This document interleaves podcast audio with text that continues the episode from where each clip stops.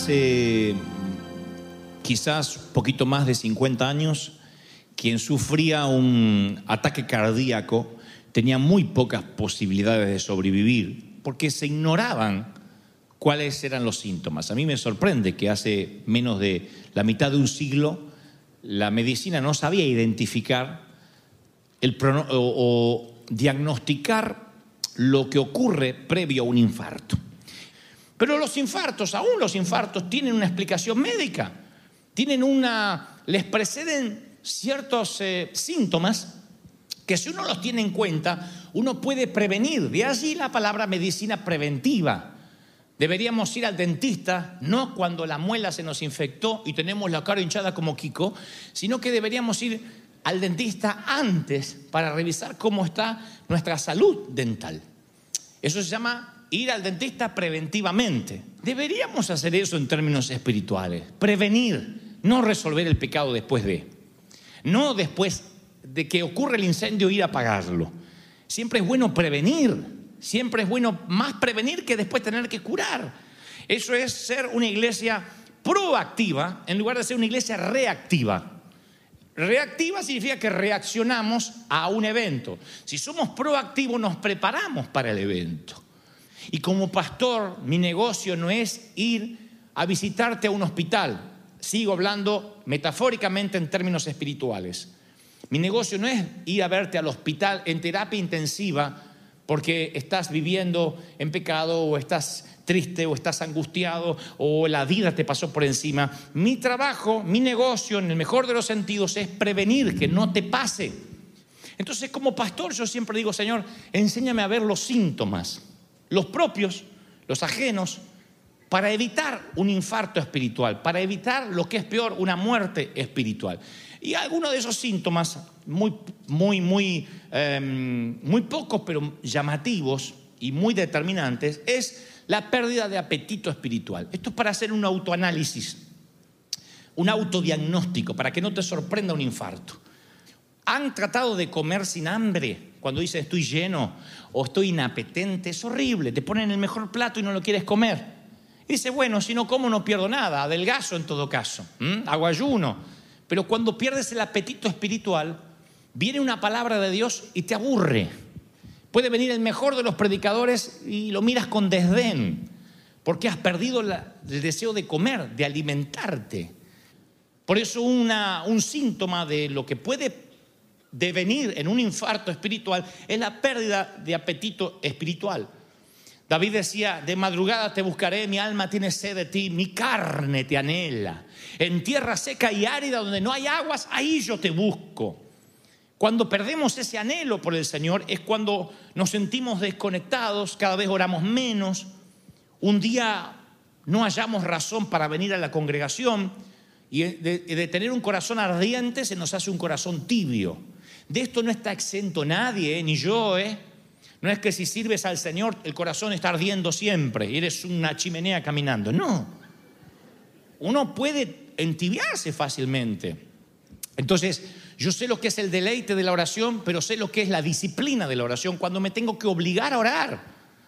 Señor, no sé qué decir, no tengo palabras, no me sale, se me va la mente, pero acá estoy, háblame. Estoy obligándome a orar. Porque si yo obedezco mi carne, por lo general va a llegar un momento que no voy a tener ganas de orar nunca. Si yo espero sentir leer la Biblia, por lo general no la voy a leer nunca. A lo mejor si estuviera en una isla desierta leería la Biblia, pero estoy en una casa como la mayoría, con wifi, con, con banda ancha de internet, con miles de canales de televisión, con cientos de opciones para entretenerme. El mundo grita tan fuerte que si no me obligo a tener apetito espiritual, me vuelvo raquítico. Dejo de recibir, dejo de leer la Biblia. Nuestros jóvenes hoy no leen la Biblia, no la conocen.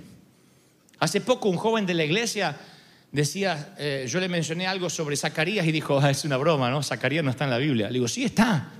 Me está bromeando. O sea, uno le podría decir, como dice Luis Fonsi 3:16, despacito, ve a la presencia del Señor. Oh, bueno,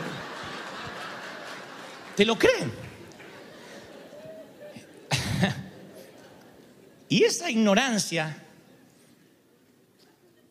es, es- esa generación neófita en cuanto a la palabra de Dios, ¿es culpa de quién? Es culpa de la gran autopista de información en la cual, eh, a la cual estamos inmersos. Hoy en día cualquiera tiene un celular y sabe por dónde está pasando el huracán, puede ver por satélite la casa de Mengano, de fulano, uno se entera de todo, no es que uno tiene que esperar el lunes al noticiero de la mañana para saber qué pasó. Al momento, al instante, es querer tapar el sol con un dedo, no estar informado. Y debemos, tenemos que estar informados porque esta es la tierra y el mundo que nos tocó vivir y esta es la época que nos tocó vivir. Ahora, ¿cómo conservamos el apetito espiritual? Obligándonos. Hay momentos que tienes que decir, bueno, tengo que tener una dieta de lectura de la Biblia. Y no estamos hablando, lee la Biblia en un año, léete un capítulo por día. Tienes que decir, bueno, a ver, eh, aunque yo tenga un día corrido, en un momento todo el mundo, creo, todo el mundo, todo el mundo acá va al baño. ¿Sí o no? Creo. Si alguien hace mucho que no va, tiene otro problemita y oramos después. Pero la mayoría va. Vamos a ser número dos. Y ustedes dicen, ¿y por qué estás hablando eso? Porque cuando yo predico me gusta ser práctico, para que digan, bueno, ¿y cómo hago? ¿Y cómo lo hago? Bueno, yo te voy a decir cómo se hace. Coloca una Biblia ahí al lado del trono blanco de justicia. Una Biblia, entre tantas revistas, entre People y no sé qué, coloca una Biblia. Entonces, mínimamente acá, a menos que tenga la unción de la gallina, tardas más de dos, tres minutos. ¿No? Yo tuve gallina, la gallina hace así y ya hizo, y camina. A menos que tenga la unción del pollo y la gallina, tres minutos, en el mejor de los casos, en el peor, 15 minutos, 20 minutos. Te da tiempo a leer la Biblia y leer un pasaje de las Escrituras. Ahí es cuando la mente te va a decir, bueno, pero esto no significa nada para mí, no me dice nada, no importa, te queda en el depósito, créeme. Tú lees un pasaje de la Biblia que para el momento por ahí no te sirve, pero dice, Señor, enséñame, no hagan bibliomancia. No es a ver qué me sale, porque no es un horóscopo. Es Señor, ayúdame a ver qué quieres que lea. A lo mejor es un versículo. Eh, Si dices, no la entiendo mucho la Biblia, empieza por los salmos y los proverbios que la entiende un niño. Vea los salmos y los proverbios. No te compliques queriendo entender qué dijo el mensaje a las iglesias, el Espíritu Santo a Sardis. Ve a Apocalipsis, a, a- perdón, a, a Salmos, a Apocalipsis. Bueno, si estás extrañido de vientre, léete el Apocalipsis. Ve a los salmos, a los proverbios. Entonces, miren, yo no tengo nada marcado acá, pero voy a, los salmos y veo cual- empiezo a abrir. Eh, gracias, Señor, he invocado tu nombre, pregono tus maravillas. Gracias porque no me preocuparé por ningún temor. Lo lees, dos minutos, ya tienes Biblia. En el transcurso del día te va a tocar que pasas una crisis y ese versículo está en tu depósito. El Espíritu Santo solo puede tomar lo que hay en el depósito. Si yo no estudio, no tengo nada para predicar. Es mentira, Dios pondrá palabra. No somos burros ni robots. No, uno tiene que llenar el depósito. Si yo lleno el depósito de series de Netflix, es lo que voy a tener para responder ante la vida, ante una crisis, lo que aprendí mirando los, los zombies. Pero si yo lleno el depósito de Biblia, Entonces, ante la vida voy a saber aconsejar, voy a saber qué decirle a mis hijos. La sabiduría va a brotar, el Espíritu Santo toma de lo que hay adentro. Ahora, ustedes dicen, bueno, pero ¿qué va a ser un versículo diario? Bueno, si vas una o dos veces al baño, ya va a tener dos, tres versículos por día. No creerán cómo eso te va cambiando y te hace que el apetito espiritual regrese. Digo lo del baño no como una doctrina, se me ocurre. Si tú tienes la disciplina de leer antes de dormir al lado en la mesa de luz, porque no prendes el televisor enseguida, bueno, gloria a Dios. Si tienes la disciplina de leer en el living, gloria a Dios. Pero a veces la tecnología nos juega en contra. Nosotros decimos hoy, no, yo lo que uso es la Biblia en el celular, la tengo en el celular. Como la tienes siempre, lo más probable es que no lo leas nunca. La tengo acá la Biblia, ¿eh? la tengo acá. Pero nunca el poder de Dios se libera porque lo tengas acá.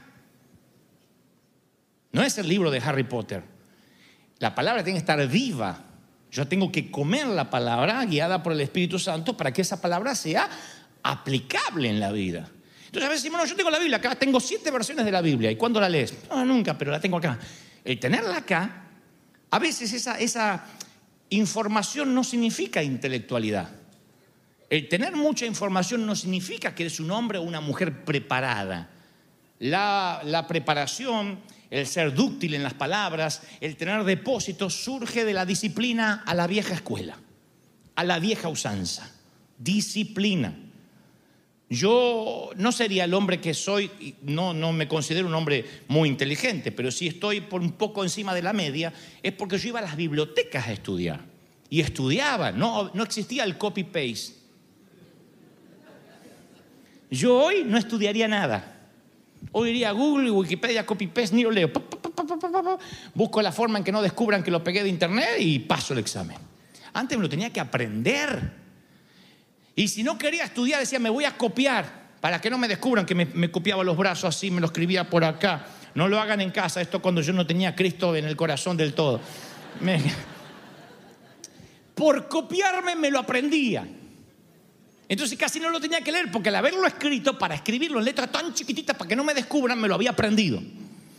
Hoy en día la información hace que aprendamos poco, sin embargo tenemos mucha información. En términos de Internet, yo no haré un juicio de valores respecto a esto y de las redes sociales, pero en términos espirituales es grave tener un montón de información y poner a ver a cualquier predicador 24 horas del día no era algo que nosotros teníamos poner YouTube y escuchar lo que dijo cualquier predicador hoy domingo en cuestión de, minutos, no era algo que teníamos, servicios en vivo, no era algo que teníamos. Antes uno tenía que anotar con el papel y lápiz lo que el pastor decía, porque no se replicaba en ninguna otra parte. ¿Estamos felices por la información? Sí. ¿Qué trae en contra esta? Esto, que a veces la mucha información no significa más espiritualidad. A veces tenemos mucha información y es como entrar a un tenedor libre. Hay tanta comida que se nos va el apetito. Y si perdemos el apetito espiritual, puede devenir en un infarto y ser mortalmente serio. Otra, otro síntoma, la fatiga física. Somos cuerpo, alma y espíritu, pero hay una fatiga que cuando ves que no se te va, ni con siete, ocho horas de sueño, lo que tienes fatigado no es el cuerpo, sino la mente. La mente no descansa con ocho horas de sueño, o con seis, mucho menos. Tienes cansado la mente, eso en términos bíblicos tienes cansado el alma. Si el alma se te empieza a llenar de sueño, no lo recuperas ni con una cura de dormir por horas y horas y horas, días enteros. Tú dices, uy, ahora viene un feriado, voy a dormir todo el día, un lunes. El martes vas a amanecer más cansado que no hubieses dormido. ¿Qué síntoma es ese? De que tu mente y tu alma está cansada, porque has estado sometido a estrés. El estrés no es tampoco eh, una agenda saturada, porque interpretamos en el subconsciente que un tipo estresado, una mujer estresada es uno, uno que anda así y que no le alcanza el día, que está escribiendo cheque y que sale por el auto. No, uno puede estar sin hacer nada en la casa estresado porque esto no para. Y si la cabeza no te para, porque estás pensando que no te quieren, que te dieron vuelta la cara, que te van a echar del empleo, que te vas a enfermar, de que qué le va a pasar a tus hijos. Si tu cabeza es una maquinaria que no para y se preocupa, por eso el Señor nos dice, basta el día con su afán. Si la cabeza no para, entonces vas a caer en una depresión, que es lo que viene luego de la fatiga física. Elías desafía a 850 profetas de Baal y después cuando le baja la adrenalina, entra en una depresión total que la frase de una, de una simple mujer, te voy a matar y te voy a cortar la cabeza, hace que el tipo no pueda dormir más y le entra una depresión que casi se suicida. El mismo hombre que enfrenta 850 tipos le tiene miedo a Jezabel. Y ustedes dicen, ¿y qué le pasó a este tipo? Le bajó la adrenalina, se llenó de estrés y entonces no supo notar el síntoma de lo que termina en un infarto espiritual. Esta palabra va para los que tienen cansancio en la mente. Los que dicen, sabes, Dante, yo hace noches que no puedo dormir. Meses que no descanso. Años. Hay cristianos que hace años que toman pastillas para poder dormir. O que tienen que tomar un test o algunas infusiones para poder conciliar el sueño, que se levantan tres, cuatro veces a la noche. Pasamos momentos de preocupación todos porque somos seres humanos, pero si eso es una constante y un patrón, posiblemente estés a punto de tener un infarto espiritual. Son síntomas que el Señor te está diciendo, alma cansada, vas a pecar. Mente cansada, vas a terminar en el abismo. Como dije una vez, el auto se te descompone, los electrodomésticos no funcionan, te cierran la tarjeta, te mandan a collection. Todas esas cosas pasan porque el enemigo lo que quiere es que tú hagas un cambio de prioridades. Perdiste el apetito espiritual, ¿correcto? De ahí te cansaste mentalmente, porque la pérdida de apetito, como cuando un niño deja de comer, no puede estudiar. ¿Por qué? Porque el hambre hace que no podamos aprender. La falta de apetito, ¿qué trae? Analfabetismo, la gente no crece. Como dijo el escritor a los hebreos, debiendo ser ya adultos, son niños que toman leche. ¿Qué trae el analfabetismo? Además de eso, fatiga física. No tenemos fuerza para nada, se nos cansa la mente, vivimos preocupados porque la iglesia vive preocupada porque desconoce los principios básicos bíblicos. La iglesia de Cristo se olvidó la gran mayoría de las promesas por las cuales ni deberíamos orar. El 90%, de las, el 90 de las oraciones que la iglesia de Cristo hace a diario son inútiles. Son cosas que Dios no va a responder porque ya las respondió en las escrituras. Y la gente va, Señor, prospérame, Señor, prospérame. Y Dios no te va a responder, Dios no va a prosperarte como una abracadabra. Él dice, hay una ley que se llama la siembra y la cosecha. Probadme, si yo no abro la ventana de los cielos, trae tus diezmos al alfolí, no falte la ofrenda. No te va a responder una oración que ya respondió hace miles de años. ¿Sí? Entonces hay un montón de oraciones por las que hacemos por desconocimiento. La fatiga física y mental no nos deja razonar. Y si a eso le sumas un predicador que está consciente que tiene raquíticos delante y le sigue dando leche, terminamos en gente infartada. Gente que parece que está sentada allí, pero ya murió en algún domingo y huele mal. Y en lugar de haber aroma la presencia de Dios, hay un aroma, un aroma pútrido de gente que tenía vida o tiene nombre de que vive, pero está muerto, como dice uno de los mensajes a las iglesias. El enemigo viene con lo que yo llamo el ataque de la escasez justamente en esos momentos, para que cambiemos las prioridades, para que dejemos de orar por nuestra vida espiritual, para que dejemos leer la Biblia porque estamos preocupados cómo le respondemos a Bank of America. Porque estamos preocupados porque se nos arruina el crédito. Yo he visto gente preocupada, se me arruinó el crédito, se me arruinó el crédito si, si le fuera la presencia de Dios, no se preocuparía así. Se te fue el Espíritu Santo. Ah, sí, pero en todo caso después lo buscas. Pero se me el crédito. Está preocupado por el crédito. ¿Qué hubo en esa persona? Un cambio de prioridades. Y cuando hay un cambio de prioridades, hay idolatría. Y la idolatría siempre te apartará de Dios, te enfermará y abrirá un portal al enemigo. El enemigo sabe muchas veces que cuando estás con ese cambio de prioridades, a veces viene una oferta que no viene de Dios y tú la tomas desesperado y te metes en otro crédito y en otro préstamo, ya sin consultar a Dios, en la desesperación. Me lo dijo mi contador, me lo dijo mi abogado o lo peor, me lo dijo la comadre. Y te metes. ¿Cuándo llega esa tentación del enemigo? Los momentos más vulnerables que tenemos en la vida a la tentación es cuando no tenemos nada y cuando tenemos todo. Las dos puntas son las más peligrosas para caer en la trampa del infarto espiritual. Cuando no tienes nada y el ataque de la escasez dura y dura y dura y dura, ahí es cuando puedes inclinarte ante otro Dios. Y cuando tienes todo y das todo por sentado, como tienes todo al alcance de la mano, buen crédito, terminaste de pagar la casa, conduces un buen auto, difícilmente te acuerdes de buscar a Dios, de leer la Biblia, porque tienes todo. Entonces cuando tienes todo y cuando no tienes nada, son los momentos más vulnerables a los que estarás expuesto a un infarto espiritual. ¿Cuál es el secreto? Permanecer fiel en ambas temporadas. No tienes nada, sigue leyendo la Biblia como si tuvieras todo. Tienes todo, sigue leyendo la Biblia como si no tuvieras nada. Ese es el gran secreto, permanecer fiel. Ser fiel en lo poco y en lo mucho, dijo el apóstol Pablo. Entonces, vamos de nuevo a los síntomas. Fatiga, falta de apetito espiritual, una vida débil de oración. Así que no podéis haber velado conmigo una hora, le dijo el Señor a sus discípulos. Y horas más tarde Pedro se encuentra bajo ataque y niega al Señor. Cada vez que yo he fracasado en mi vida espiritual siempre ha habido dos cosas comunes.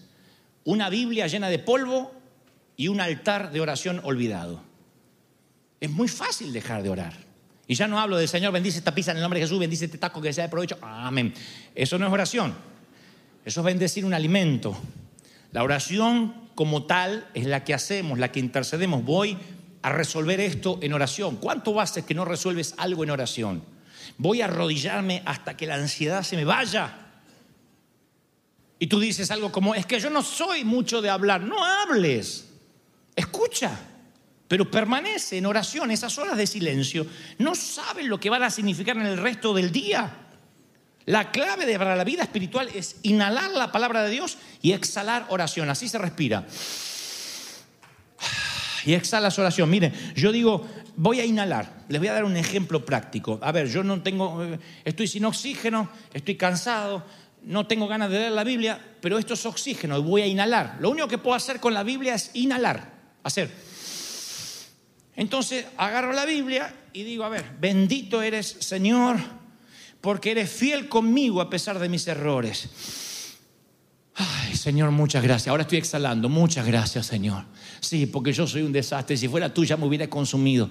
Pero gracias, Señor. Ahora exhalo agradecimiento por lo que acabo de inhalar. Eso es mantenerte respirando. Eso regenera las células. Eso es como tomar mucho líquido. Eso hace que tu cuerpo se sienta mejor. Eso hace de que las arterias empiecen a abrir, los coágulos desaparezcan. Estamos hablando de esto, no de estar siete horas en la montaña orando, hacer un... No quiero que de acá salga alguno diciendo, voy a, ya está, me tocó el Señor, voy a ayunar 30 días. Hace una buena dieta si tenés panza, pero no, no, no, que esto no te lleve, voy a hacer una gran ayuno, porque esas cosas no sirven. Es como aquel que nunca hizo ejercicio y quiere salir a correr una maratón, te vas a morir. O vas a volver con un pulmón abajo de la mano, abajo del brazo. Esto es de a poco, como les estoy diciendo, poquito, chiquito. Decir, bueno, yo tengo que tener un altar de oración, porque si no las circunstancias te abruman. Entonces, tienes la mente cansada, pérdida de apetito, ya no oras, mucho menos lees la Biblia, un día regresas a los malos hábitos. Así es como tiene un infarto uno. No de golpe, cayó en pecado, nadie cae en pecado. Peca el que quiere pecar. Así es como uno regresa a los malos hábitos. Ojalá hubiésemos muerto en la tierra de Egipto, le dice Israel a Moisés, cuando teníamos carne, cuando comíamos, pero nos sacaste en este desierto para matarnos. ¿Cómo puede ser que un pueblo que era esclavo y ahora es libre quiere volver a la esclavitud por un poco de cebolla y carne? Y es que volvemos a veces a las iniquidades y decimos, y bueno, cuando estaba en el mundo por lo menos no había tanta hipocresía. Y bueno, por lo menos cuando estaba en el mundo me emborrachaba y se me pasaban las penas y vuelves otra vez al tequila y vuelves a las viejas amistades y vuelves a los viejos hábitos. Un día te sientes solo, que no eres querido, que no eres amado o amada, que no eres correspondido y corres a internet a consumir pornografía. ¿Qué crees? ¿Que lo haces porque eres un lujurioso, un pervertido? Lo haces por soledad. Y estás tan solo que consumes como otros tienen sexo porque crees que eso te va a satisfacer y en el momento te alivia, te, te quita la atención, pero luego querrás más. Y pronto serás un drogadependiente, así como lo son algunos de la cocaína, de las anfetaminas, de la marihuana, otros son de la pornografía. Somos dependientes o drogadependientes, codependientes de aquello que nos está faltando y lo queremos subsanar con otra cosa. Otra vez, cambio de prioridades. Es ahí como volvemos a los viejos hábitos. De repente nos encontramos pronunciando palabrotas que antes ya no, que ya no decíamos y volvemos a decirlas nos encontramos luchando con pensamientos que ya no luchábamos y esos pensamientos regresan. Y tú dices, ¿qué pasó? ¿Me agarró un demonio? No. Fueron todos síntomas que no supimos ver. Nos empezamos a alejar de las relaciones santas y empezamos a llevarnos mejor con los carnales. La pasamos muy bien chismeando, hablando mal. Decimos, bueno, encontré a alguien con el cual me puedo desahogar, con el que puedo hablar. El enemigo te, disfraza. el enemigo tiene el mejor departamento de packaging del mundo. Él agarra un poco de estiércol y te lo envuelve con papel de regalo que crees que tienes un gran gift de Navidad. Si hay algo que el enemigo tiene es packaging, buen envoltorio. ¿Quieres envolver un regalo eh, barato? Dile a Satanás que te lo envuelva y parecerá ropa de alta costura. Él siempre te envuelve las cosas y te dice, ves, no estás tan mal, encontraste una amiga, encontraste amigos que te entienden, que a lo mejor están igual que tú. Los dos están perdidos, los dos están agotados físicamente, los dos o los tres que se reúnen en esa mesa están eh, sin oración, los tres critican al pastor, los cuatro odian la iglesia. Y tú te vas sumando a un grupo de carnales y dices, bueno, menos mal, no me siento tan solo. No, te estás siendo atraído hacia la carne porque te estás alejando de la gente espiritual, de los que podrían corregirte, de los que podrían instruirte. Eso es causa de que estás por devenir en un infarto. Yo me preocupo cuando me empiezo a llevar bien con gente carnal. Y no estoy hablando ahora en términos de ser luz con el inconverso. Eso siempre lo tenemos que hacer, ser ovejas en medio de lobos. Hablo de cuando yo necesito desahogarme, ¿a quién busco? ¿A mi pastor? ¿A alguien que sea como yo o mejor que yo? ¿O busco a alguien que esté por allá abajo? Si busco a alguien que esté carnalmente mal, en la carne, es porque estoy alejándome de las relaciones santas. Y me estoy alejando de las relaciones santas porque mi vida está contaminada, mis arterias espirituales están comprometidas. ¿Quiénes son tus amistades? E insisto con esta aclaración, acércate al inconverso. Rodéate de ellos para predicarles. Estoy hablando de cuando tú necesitas sentarte en un diván en un sillón y que te hablen, que te den esperanza, que te ayuden. ¿A quién escuchas? Si a quien escuchas es una persona mal hablada, chismosa, dolida, que está en contra de las cosas y que habla, aunque disfrace eso de espiritualidad, diciendo yo lo digo porque siento celo por la obra de Dios, aunque lo disfrace de un packaging, es estiércol, huele mal. Y si estás en contacto con el estiércol, adivina cómo vas a oler. Entonces uno tiene que obligarse a hablar con gente espiritual. Búscala, las hay. Gente que puedas decir, mira, quiero estar cerca, quiero que me ayudes. Gente a las que puedas llamar a cualquier hora de la madrugada y que sabes que te va a alentar y no te va a juzgar, te va a alentar a salir, a, que no tengas un infarto. Tienes que tener, así como el 911 en tu celular, un número al que puedas llamar y decir, ayúdame porque no quiero apartarme del camino del Señor. Necesito que me ayudes a volver a mi vida de oración. Por eso es determinante si ahora mismo mientras estoy predicando estás propenso a cualquiera de estos síntomas, es determinante no abandonar el lugar de poder. No abandones la iglesia. Y esto no es proselitismo barato. No te gusta como yo predico, está bien, porque yo no soy un billete de 100 para gustarle a todo el mundo. Debería, porque soy argentino, pero no le gusta a todo el mundo. Entonces tú tienes que decir, necesito un pastor. Si soy yo, enhorabuena. Si es otro, enhorabuena, bienaventurado. Pero necesitas estar en un lugar donde estás asegurándote que vas a crecer. Porque cuando estás en batalla espiritual, el enemigo intentará alejarte de la iglesia. Y tú dices, bueno, no me voy a volver mundano por no ir un domingo. No, claro que no. No pierdes la salvación ni por eso, ni por no tomar la Santa Cena nunca, ni siquiera si nunca te bautizaste, tampoco pierdes la salvación. Pero sí puedes perder una palabra direccional que Dios tenía justamente ese día. Puedes perder el maná del día, que no se puede guardar para el lunes porque se pone feo. Entonces te quedas un domingo sin comer. Y un día sin comer te, empieza a cerrar el estómago.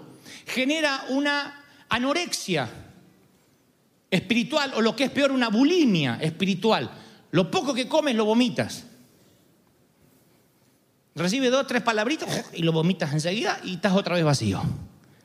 Y te vuelves anoréxico porque tantos domingos, tantas semanas sin recibir, que te vuelves raquítico.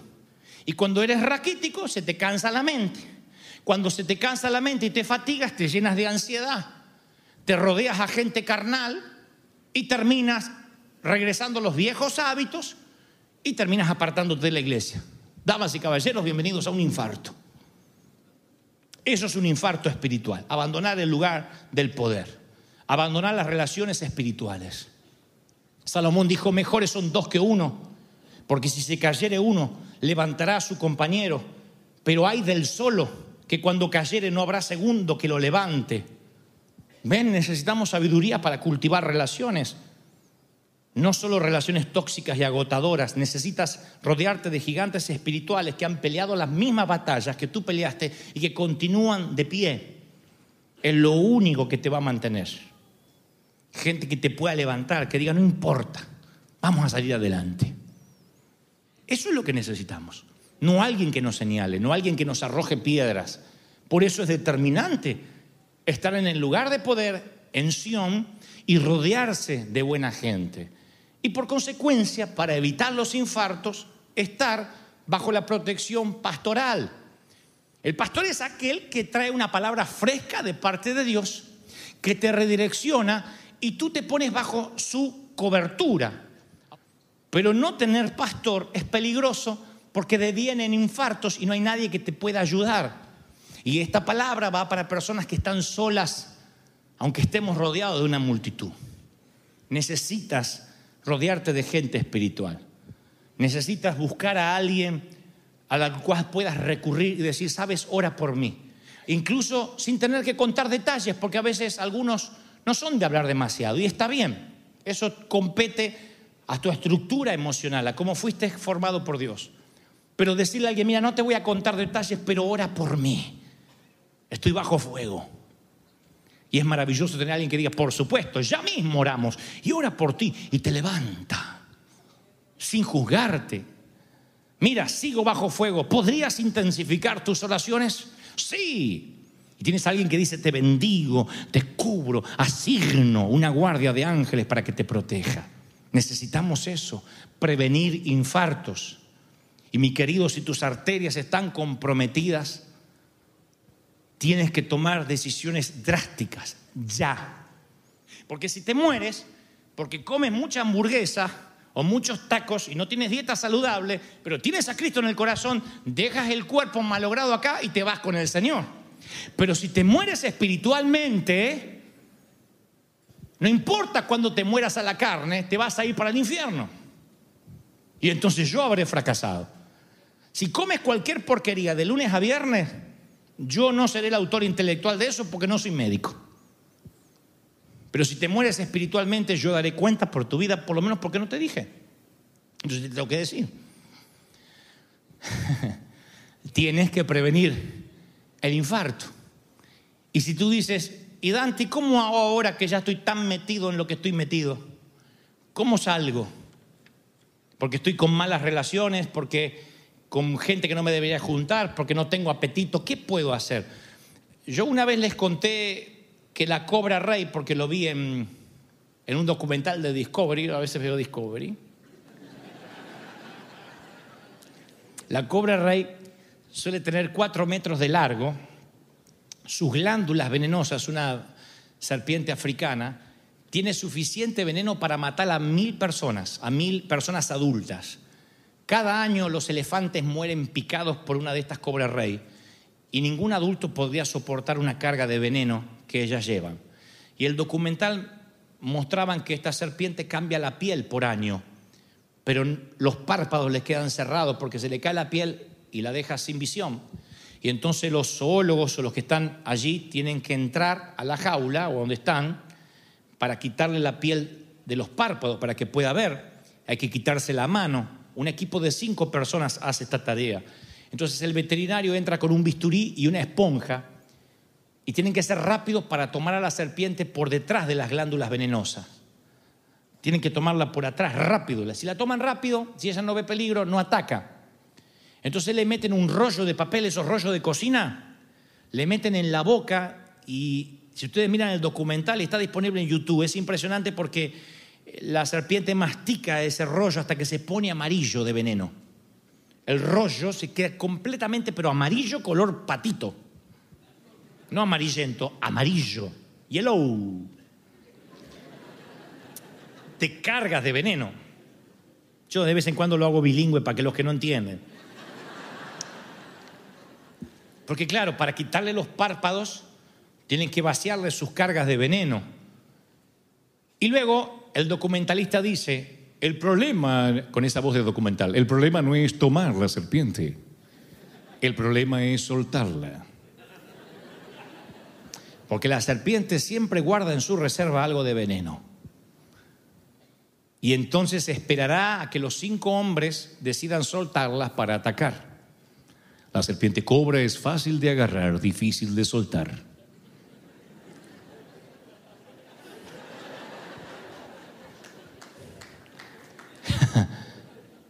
y los malos hábitos son fáciles de agarrar, difíciles de soltar. El comer mal espiritualmente, la comida chatarra es deliciosa, no me digan que no. No me digan que eres feliz comiendo lechuga como un canario, porque no lo eres. Ay, yo como rúcula. Ah. No vas a comprar la rúcula con papa frita llena de tapatío. Pues que me muero feliz, dijo el mariachi. ¿O no? ¿Sí? Y la comida chatarra en términos espirituales es deliciosa, si no, no habría multitudes. Cuando un predicador dice, hoy se va a sanar todo el mundo, cruzada de poder apostólica, profética, repita conmigo, declare, haga un pacto, bla, bla, la gente le encanta eso. Pero mueren de lunes a viernes porque no se alimentan. Porque el día que les falta el apóstol que les grita lo que tienen que hacer, no saben comer solos. Si el apóstol o el profeta no dice, a ver el avioncito, comen, comen, uh, no comen. Están solos y no saben leer la Biblia. Les falta el pastor porque el pastor se va, porque se muere o peca, qué sé yo. Y se muere toda la iglesia porque resulta que eran dependientes del pastor. Ahora resulta que dicen que River depende de Dante porque estoy predicando acá todos los domingos. No, mi obligación es estar todos los domingos, pero mi obligación también es que cada uno dependa de Dios, no del pastor, dependa del Señor, de su vida espiritual. Si crees que Dios habló, que se escuche ese aplauso. Aleluya.